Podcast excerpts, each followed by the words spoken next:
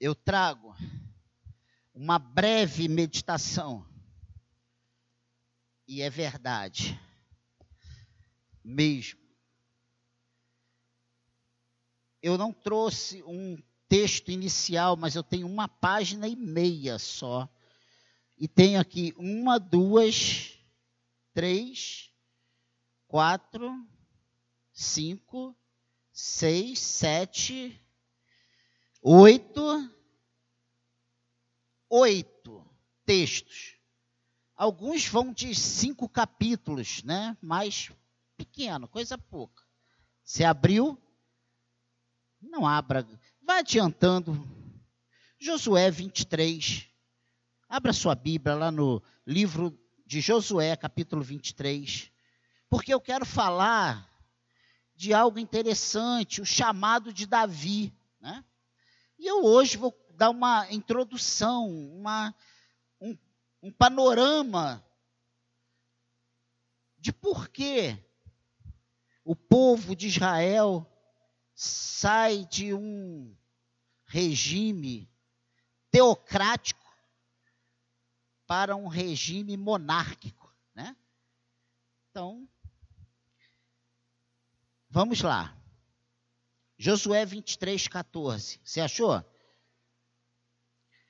Após ter conduzido o povo de Israel do Egito pelo deserto do Sinai durante 40 anos, até a chegada a Canaã, presta muita atenção, que se você não prestar atenção, você vai se perder e depois você vai dizer assim: puxa, eu não entendi nada do que o pastor falou. Então, o que aconteceu? O povo de Israel, Josué, lá, né, se torna o feitor de, do Egito, o homem mais poderoso do Egito, traz Encontra seus irmãos, Josué 23, 14. Eu só vou, quero que você só abra agora, não é para a gente ler. E o que, que acontece? Ele, tra, ele se reencontra com seus irmãos que tinham vendido ele para os egípcios, lá para uma caravana que passou lá, com inveja. Esse homem acaba chegando na presença do rei do Egito, de Faraó, ele discerne o sonho de Faraó, e Faraó o constituiu o homem mais poderoso, abaixo, somente recebendo, estando acima de José, o próprio trono, o próprio rei.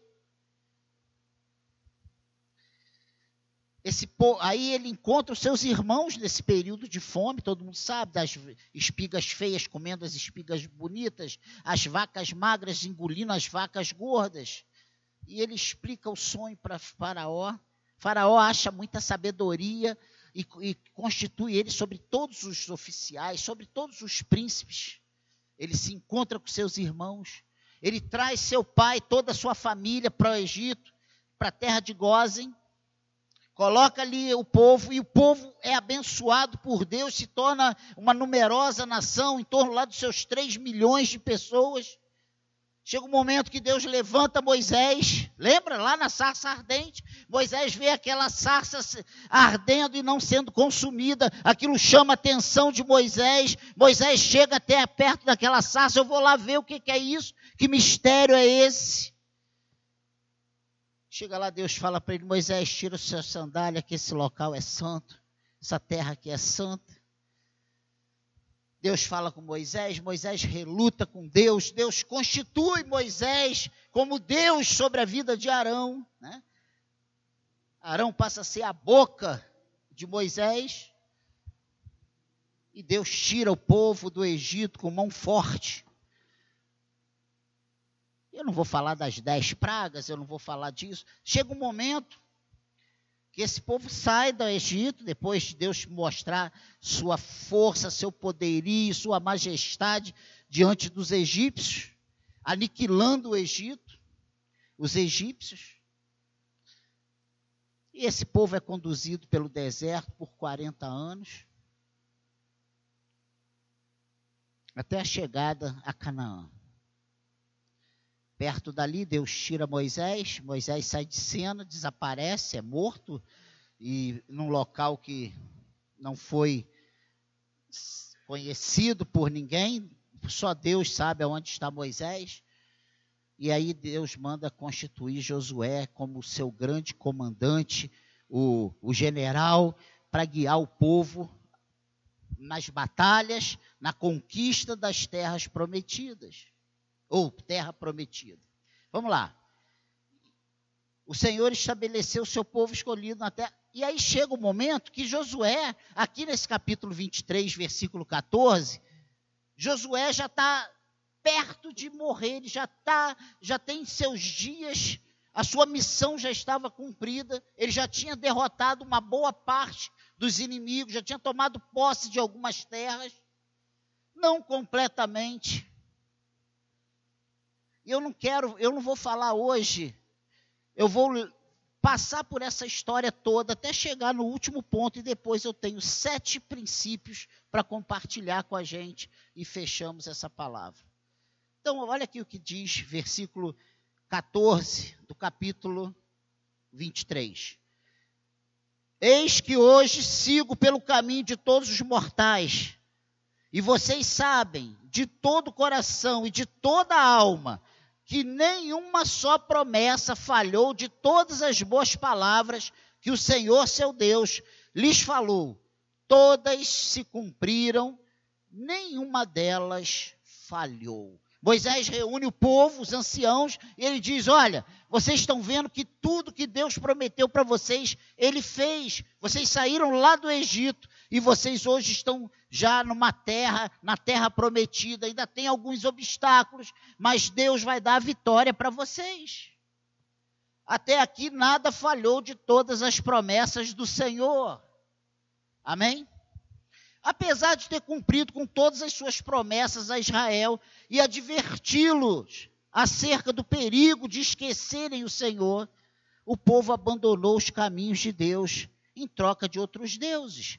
Quando Moisés tira o povo, Deus fala com Moisés lá no Sinai. Deus fala para Moisés: Olha, destrói todo mundo mata todo mundo. Não é para vocês conviverem com ninguém, não. É para vocês irem invadindo, conquistando e destruindo todo mundo. Por quê?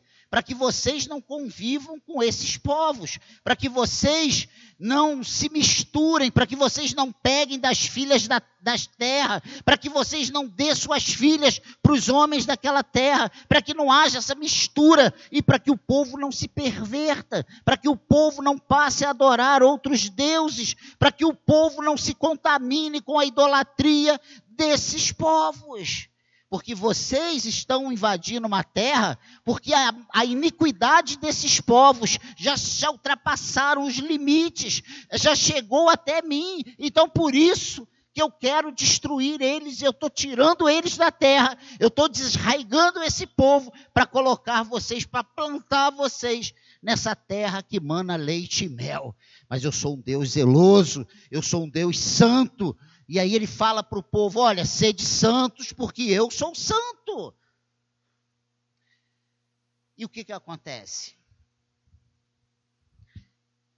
A primeira coisa, logo que entraram, veio aquele povo lá, né? Os gibionitas, se eu não me engano, com aquele pão bororento, cheio de bolô, cheio de mofo. Conta uma história que eles são distantes faz aliança, e Josué faz aliança, e Josué dá trégua para esse povo. Era um dos inimigos que Deus tinha mandado passar a foice. Olha o que diz aí, Juízes. Avança aí, Juízes 2. Só virar algumas poucas páginas.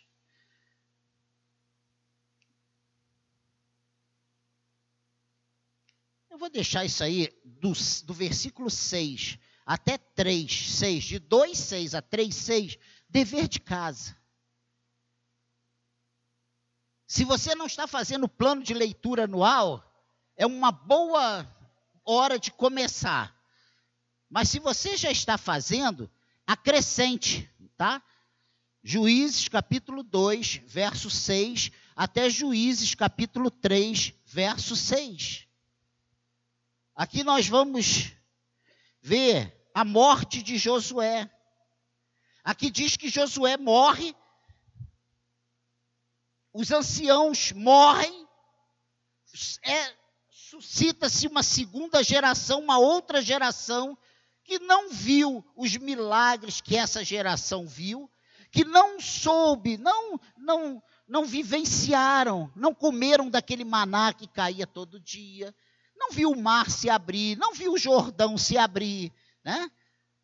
Eles não tinham esse conhecimento de Deus. E o texto fala isso, que essa geração ela, ela não conhecia esse Deus dos seus antepassados, esse Deus poderoso. E eles fazem exatamente aquilo que Deus tinha prevenido que não fizessem. Eles se misturam com aqueles povos. Irmãos, sabe qual é a realidade? Eu, Daniel, não acredito que se eu me misturar e passar a conviver com pessoas que trilham um caminho diferente, que são chegados a certas coisas, ah, eu vou andar com eles porque eu vou mudar eles. Eu acredito sim que eu posso me misturar com o povo da terra para ser a voz de Deus para eles. E aí é diferente. Mas se eu sento com eles e estou lá na rodinha deles e estou fazendo o que eles estão fazendo e andando e indo para os lugares que eles vão e participando das. Eu acredito, sinceramente, e eu tenho visto isso ao longo das próprias escrituras, que todas as vezes que se misturam, o povo se corrompe. Mas não é sobre isso que eu vim falar, eu não quero falar sobre isso. Embora o Senhor tenha levantado juízes, líderes militares e religiosos dentre o povo para aliviar o sofrimento da nação, a situação ficou pra, praticamente inalterada enquanto não havia um rei sobre Israel. O que aconteceu? Depois que o povo se mistura, Moisés, Josué sai de cena, os anciãos saem de cena, e vem essa nova geração, essa geração se mistura, essa gera, geração começa a adorar outros deuses, a queimar incenso a outros deuses. O povo se perde. E aí Deus começa a dar paliativos para esse povo, levantando juízes, levantando líderes, mas enquanto esses líderes estavam de pé, até que a coisa melhorava um pouco, mas logo eles morriam e a, e a, a estagnação vinha, o domínio dos outros povos, desses povos que estavam ao redor de Israel, eles dominaram, eles massacraram Israel por um longo período. Olha o que diz Juízes 17. Também dever de casa para você. Agora anota aí, Juízes 17, do capítulo 1. Até o 23, 14.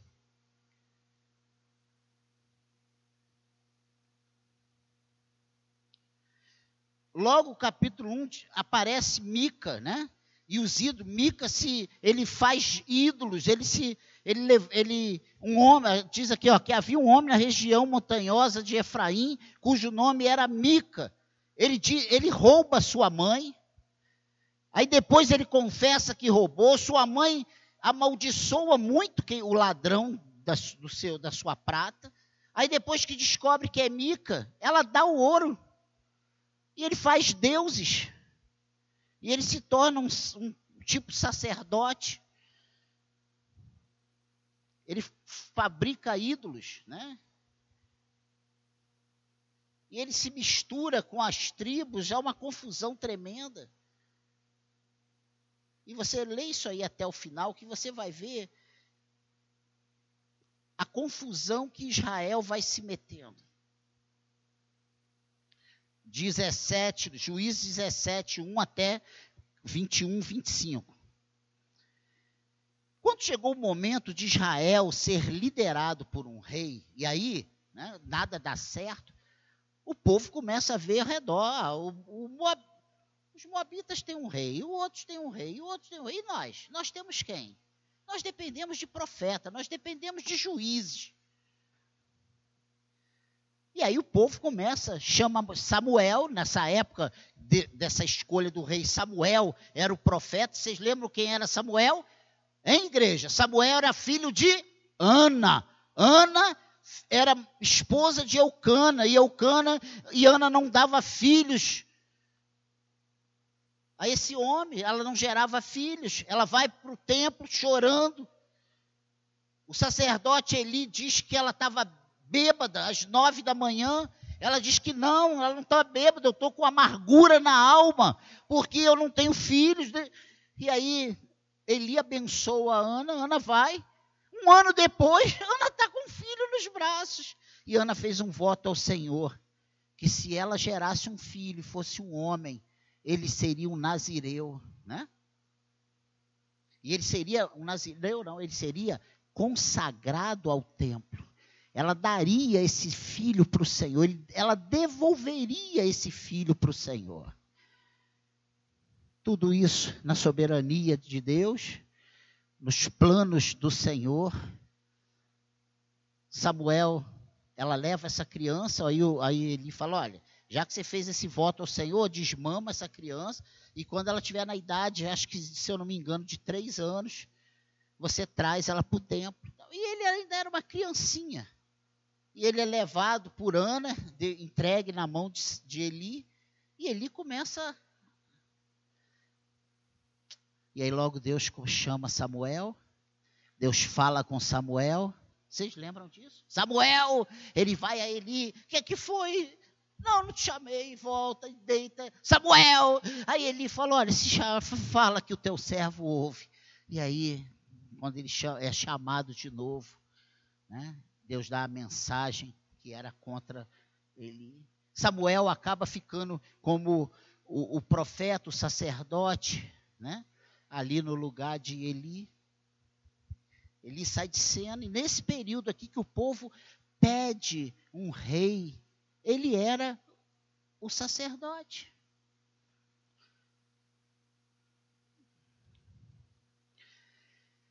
Então, quando chegou o momento de Israel ser liderado por um rei, o povo escolheu Saul. Né? O povo faz a primeira escolha desse rei.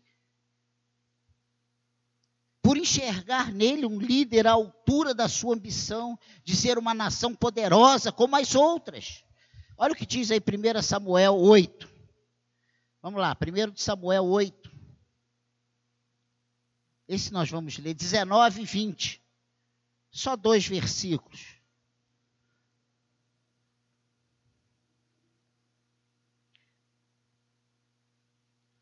Porém, o povo não atendeu a voz de Samuel e disse: Não, não, queremos um rei sobre nós seremos como todas as outras nações. O nosso rei poderá nos governar, sair adiante de nós e fazer as nossas guerras. Porque Samuel, quando soube que o povo queria um rei, ele leva para o povo todos os direitos do rei. Ele diz: olha, o rei vai tomar os seus filhos, vai pegar esses seus filhos, vai empregar como soldados, vai pegar as suas filhas e vai colocar como empregadas, como domésticas lá no reino, no palácio, como padeiras. Elas vão trabalhar, elas vão, vocês não vão ter dinheiro, vocês vão, ter. Ele vai tomar as, as primícias das suas lavouras para sustentar os seus oficiais, o seu luxo, e falou tudo que eles fez, vocês vão pagar impostos.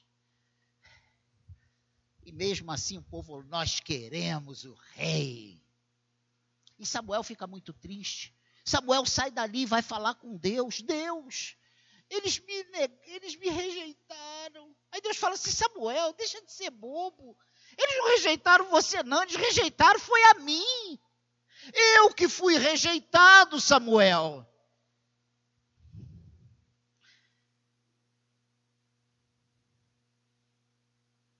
Olha o que diz aí no 10, 24. Avança aí. 1 de Samuel 10, versículo 24. 24. Então Samuel disse a todo o povo: Vocês estão vendo quem, quem, quem, ó Senhor, escolhe, o Senhor escolheu? Vocês estão vendo quem o Senhor escolheu? pois em todo o povo não há ninguém semelhante a ele. Então todo o povo começou a gritar: Viva o rei! E aí, Saul é eleito, é ungido rei, né? Foi uma festa, uma gritaria, né? Até ele começar a reinar. Apesar de permitir tal escolha, o Senhor condenou Israel por ter rejeitado o seu reinado e por ter invejado as demais nações da terra. Se você voltar, 1 Samuel 8, voltando aí ó, umas duas páginas, no versículo 6 até o versículo 9, você vai ver o que Deus fala aqui a respeito disso. Olha aí, é justamente aquilo que eu já falei. Mas Samuel não gostou destas palavras quando disseram: Dá-nos um rei para que nos governe. Então Samuel orou ao Senhor, e o Senhor disse a Samuel: Atenda a voz do povo em tudo o que lhe pedem, porque não foi a você que rejeitaram, mas a mim, para que eu não reine sobre eles. Meu Deus. Segundo todas as obras que fizeram desde o dia em que os tirei do Egito até hoje, pois me deixaram e serviram outros deuses. Assim também estão fazendo com você. Agora, pois, atenda a voz deles, porém, advirta-os solenemente e explique-lhes qual será o direito do rei que vier a reinar sobre eles. E aí você volta para o 10 e vai ao versículo 17. E aí você vai entender mais um pouco sobre isso. Olha aqui o 17 que, é que diz: Samuel convocou o povo para comparecer diante do Senhor em Mispa e disse aos filhos de Israel: Assim diz o Senhor, o Deus de Israel: Eu tirei Israel do Egito e os livrei das mãos dos egípcios e das mãos de todos os reinos que os oprimiam. Mas hoje vocês rejeitaram o seu Deus, que os livrou de todos os seus males e trabalhos. Vocês lhe disseram: Não, queremos um rei sobre nós. Agora, pois, reúnam-se diante do Senhor por tribos e por grupo de milhares. Você vê que Deus ficou triste com essa decisão do povo. Deus queria ser o rei de Israel, o governante de Israel. Mas para Deus ser o nosso governante, precisa de uma contrapartida. Precisamos obedecer a sua voz, os seus mandamentos, a sua palavra.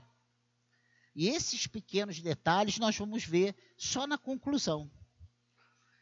E a conduta desobediente e infiel de Saul resultou na sua rejeição. Todos conhecem isso pelo Senhor, né? Samuel 15, do 10 até o 26, Deus dá uma ordem para Saul. Saul, pega os amalequitas. É isso? Disse, Samuel disse a Saul: Foi assim que o Senhor enviou para ungir você como rei sobre Israel, o povo dele. Agora ouça as palavras do Senhor. Assim diz o Senhor dos Exércitos: Castigarei Amaleque pelo que fez a Israel, colocando-se no caminho de Israel quando este saía do Egito. Portanto, vá e ataque os amalequitas, destruindo totalmente aquilo que eles tiverem. Não poupe ninguém. Mate homens e mulheres, meninos e crianças de peito, bois e ovelhas, camelos e jumentos. Saul convocou o povo e fez a contagem em Telaim, duzentos mil homens de infantaria e dez mil homens de Judá, saiu, foi à cidade de Amaleque e pôs emboscada no vale. Então disse aos queneus: Vão embora, afaste e saiam do meio dos amalequitas, para que eu não destrua vocês juntamente com eles. E aí nós sabemos o final dessa história, você lê depois esse capítulo 15, que você vai ter um entendimento pleno dessa história, que é uma história muito interessante. E aí ele pega o quê? Samuel vai encontrar com Saul. E aí Samuel ouve o barulho das ovelhas, o mugido dos bois. E quando vê, Está Saul com o rei de, dos Amalequitas.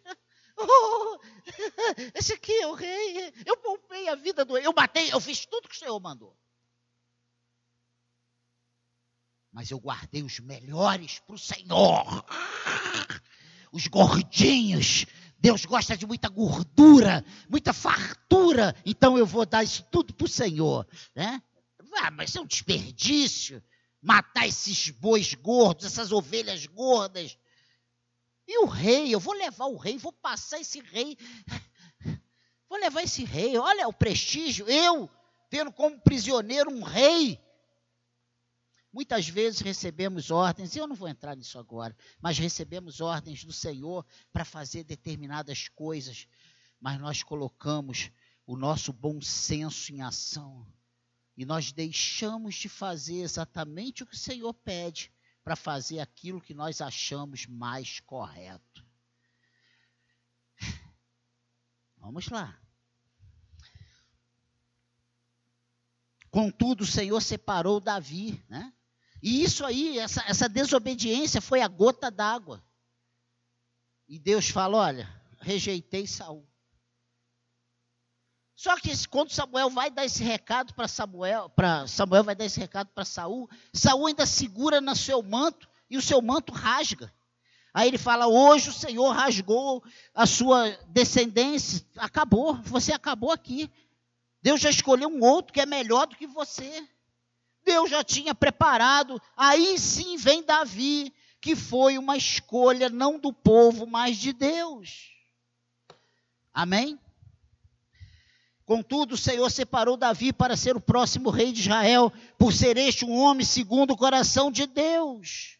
E aí você vira a página, em vez de 1 Samuel 15, 1 Samuel 16, a partir do capítulo, do versículo 7 até o versículo 13.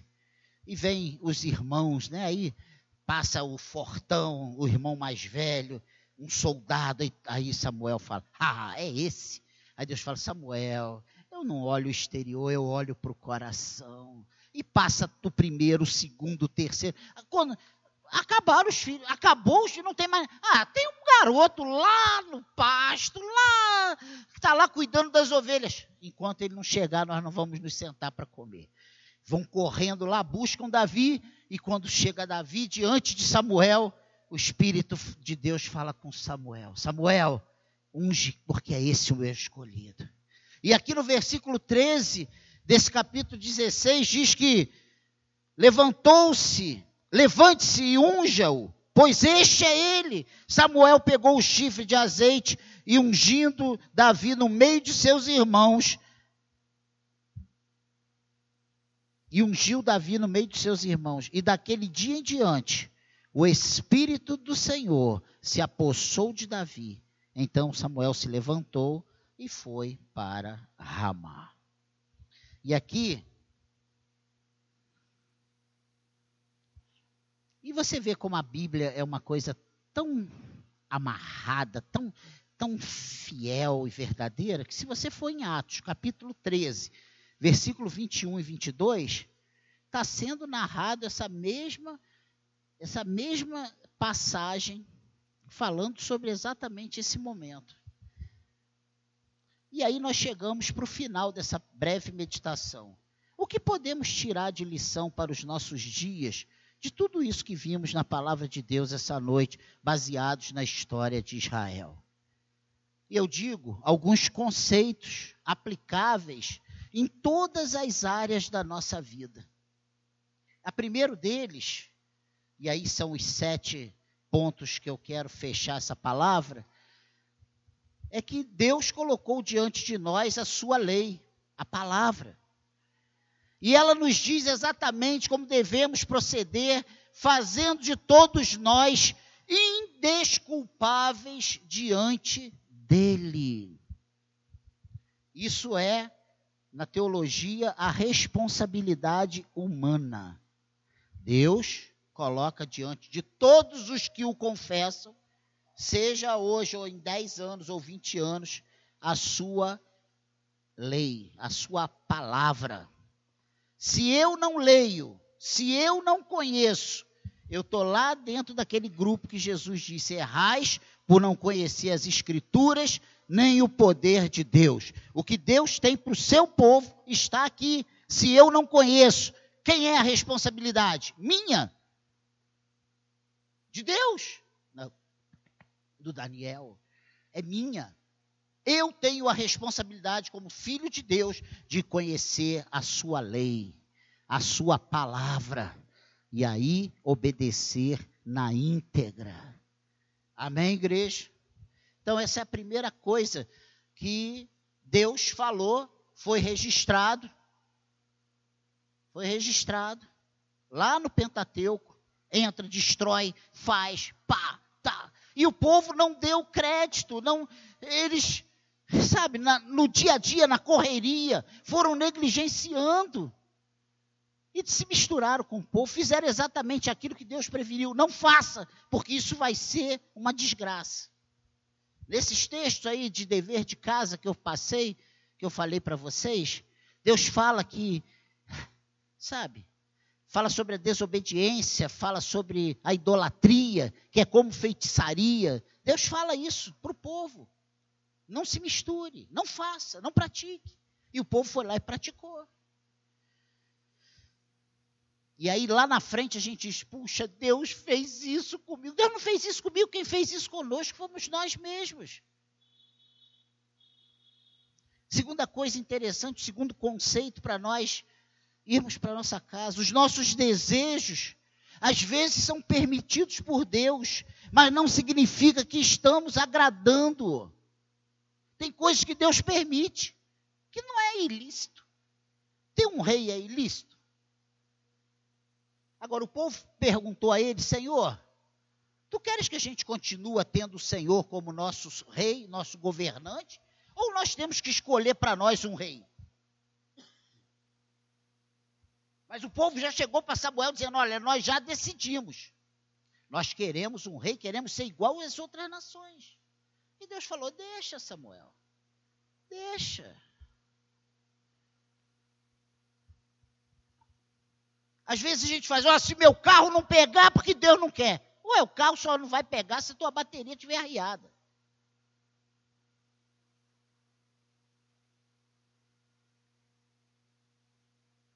Isso não é propriamente. Deus pode fazer o carro não pegar? Pode. Ah, eu não vou. Se eu, se não é para ir, eu vou quebrar a perna aqui e não vou lá. Se Deus está quebrando perna de alguém, Deus não quebra a perna de ninguém. A gente precisa entender isso. Tem coisas que às vezes não é a vontade de Deus, não é o projeto que Deus tem, mas é, é coisa que está dentro de uma área permissiva. Ele permite. Não podemos nos esquecer que todas as nossas atitudes, todas as nossas decisões têm ônus. A gente não pode se esquecer disso. A terceira coisa para nós pensarmos, e essa vem a livro de Provérbios, capítulo 16, versículo 25.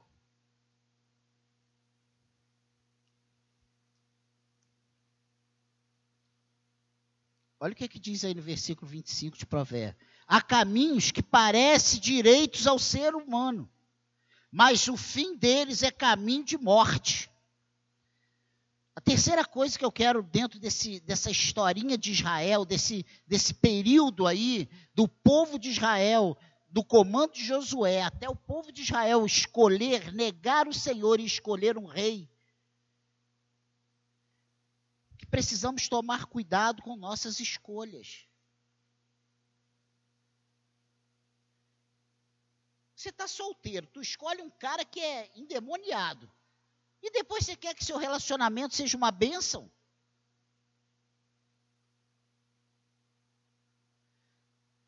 Ah, eu vou trazer ele para casa do Senhor. Quem disse que você vai, vai ser instrumento para a salvação? Quem disse que aquele cabra é filho da salvação? É escolhido de Deus? A gente já está querendo ser maior do que Deus, sabendo quem ele, lá na sua escolha soberana, definiu quem vai ser e quem não vai ser. Esse direito não está em nenhum ser humano. Qual é a irmã santa que pode olhar para a pessoa e falar assim: esse aí, ele está lá batendo lá, mas ele é do Senhor? Quem é que pode falar isso? Mas a gente investe nesse relacionamento. Aí depois quebra a cara e vem chorando, dizendo que Deus não foi bom com a gente. Mas ele falou: não vos ponhais em julgo desigual. Não há como misturar filho de Deus com filho do diabo. Não há como misturar luz com trevas. Ah, mas eu conheço 20 casos que a pessoa se converteu. Glória a Deus. Isso é exceção, não é regra. A regra é você não se misturar. Porque com certeza muitas lágrimas rolarão dos seus belos rostos. Ou nos seus belos rostos. Amém? A quarta coisa interessante é que quando rejeitamos a liderança de Deus, fazemos o que nos parece mais reto. E aí mora o perigo. Olha o que, que diz. Se você for lá em Juízes,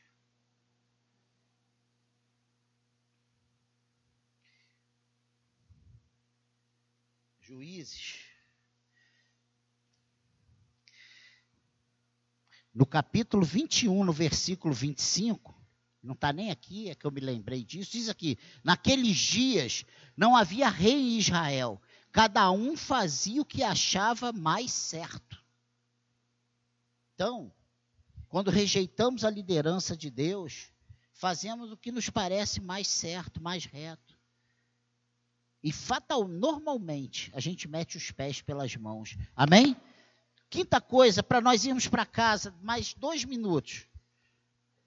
Nós desejamos o que parece agradável aos olhos. A escolha de Saul foi porque Saul era grandão, de boa aparência, bonitão, fortão. Ah, esse aí vai nos representar. É igual eu escolhi um tal de CRI, né? Porque ele, poxa, esse aí não vai entre o filho dos o, o, e o outro filho do cão vão ficar com o filho de Deus. E olha só, nunca vi o Rio de Janeiro tão esburacado. 5 mil quilômetros e quebrou até o botão que li, abre, baixa o vidro, tanto buraco. Essa é a realidade. A gente vai para os nossos olhos. Né? Esse lugar aqui não tem como dar errado. Esse negócio. Essa decisão, essa, esse. Quando a gente vai ver, meu irmão, a gente entrou numa roubada, numa furada, que a gente está perdendo casamento, está perdendo a alegria, está perdendo a saúde, está perdendo a salvação, está perdendo a comunhão com Deus, já perdeu tudo. E se Deus não tiver misericórdia, isso é igual uma, uma frieira que vai comendo o corpo todo, a gente vira osso puro. Pensa nisso. Nós sempre desejamos o que parece agradável aos olhos. A sexta coisa é que Deus não tem prazer em sacrifícios, e, e sim em obediência. A correção de Deus é certa quando isso acontece, e foi o que aconteceu com Saul.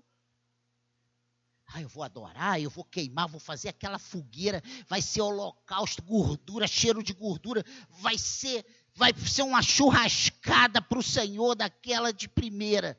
Esse, essa fumaça vai subir lá na glória. De tanta gordura que eu estou levando. Deus falou: mata todo mundo. Deus não falou, separa para mim. Deus falou, passa a faca em todo mundo. Não sobra nada. Mas aí pô, é um desperdício. Entende? Deus quer a nossa obediência. Deus quer a nossa obediência. Deus não quer o nosso sacrifício. O sacrifício perfeito foi feito na cruz do Calvário. Jesus cumpriu todo o passo, passo a passo, todas as exigências. Ele, ele cumpriu tudo e agora cumpre a nós somente obedecer. Pensa nisso. Ele não deixa passar impune quando nós desobedecemos às suas ordens. Quando ele manda a gente ir para a direita, a gente vai para a esquerda e ainda diz lá na frente, quando é questionado, que nós estamos certíssimos, porque nós estamos fazendo o que Deus mandou. Deus mandou ir para a direita, a gente está indo para a esquerda e ainda diz que Deus mandou ir para a esquerda. E por último, Deus não olha o exterior, ele olha o coração. Muitas vezes a gente quer fazer as coisas e, e colocar nos holofotes para todo mundo ver que nós estamos fazendo, mas Deus não está Deus não está nem aí para o que nós estamos mostrando. Deus olha lá para o nosso coração, com que coração nós fizemos, como nós estamos cantando, ofertando, vindo aos cultos e falando do amor dele e tudo mais, tudo mais, como nós vivemos, como nós o adoramos, como nós o servimos. Amém, igreja? Que Deus nos abençoe. Que esta semana seja agradável aos olhos do Senhor. Que nossas escolhas sejam em conformidade com a vontade de Deus.